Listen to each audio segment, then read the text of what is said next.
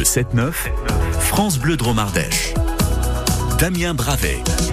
Elie Sester, c'est le nom d'un doux géant qui a animé et porté l'équipe du Vallon Sportif dans les années 70. Un costaud, dur au mal, comme on dit dans le jargon du rugby, qui a été appelé plusieurs fois en équipe de France. Originaire du Gers, il a vécu la plus grande partie de sa vie dans la Drôme, sa région d'adoption. Retour sur la trajectoire d'un grand rugbyman de notre région avec des archives exceptionnelles de l'INA. Flexion Dromardèche, Lié terre de rugby. Jeu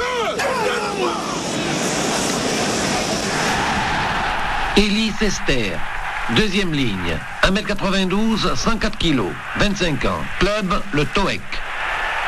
Né à l'île Jourdain dans le Gers en 1942, Elie Sester commence à jouer dans sa ville natale avant d'intégrer le TOEC, Toulouse Olympique Employé Club, pendant 10 ans.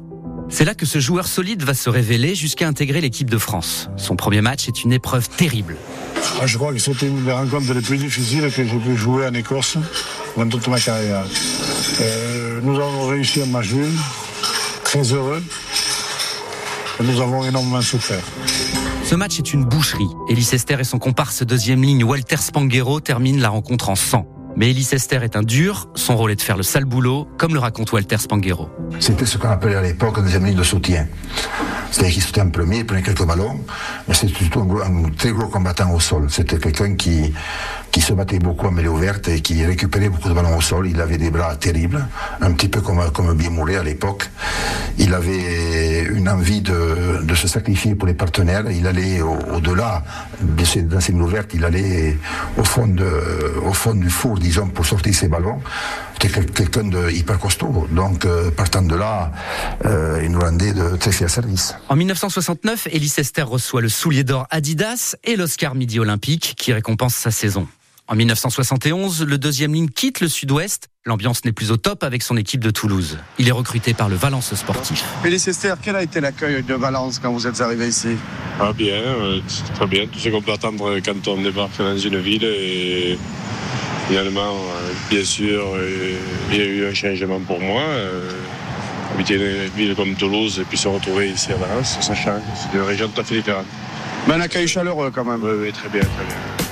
Au point de vue des dirigeants, mais au point de vue des gens, ben, ça a été formidable. Elie Sester devient un joueur essentiel de l'effectif du Valence Sportif, le VS, qui évolue alors en première division avec deux autres clubs locaux, La Voulte et Romans.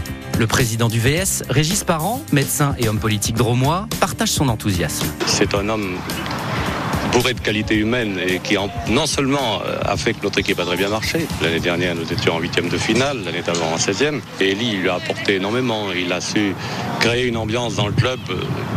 Je crois que pour un, pour un responsable de club comme moi, c'est une, c'est une chose merveilleuse d'avoir Elie Sester. En dehors des terrains, après avoir été employé municipal à Toulouse, Elie Sester devient patron de bar à Valence. Il ouvre un bistrot sur les boulevards, le Twickenham, du nom d'un célèbre stade de rugby près de Londres.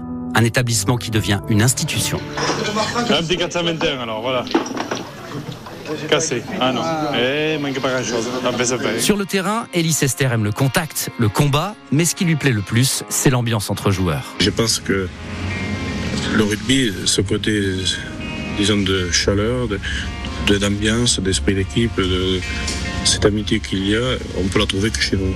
Le deuxième ligne de légende profitera de cette ambiance rugby jusqu'au bout, puisqu'il jouera avec le Valence Sportif jusqu'à ses 37 ans en 1980. Attaché à notre région, Elie Sester a vécu dans la Drôme jusqu'à son décès en 2017. Et rendez-vous sur FranceBleu.fr où vous retrouverez cette chronique en images avec les vidéos d'archives d'époque extraites du fond de l'Institut national de l'audiovisuel, l'INA. C'est dans le dossier Dromardèche, terre de rugby, avec les portraits de Sébastien Chabal, Guy et Lilian ou encore Rémi Martin.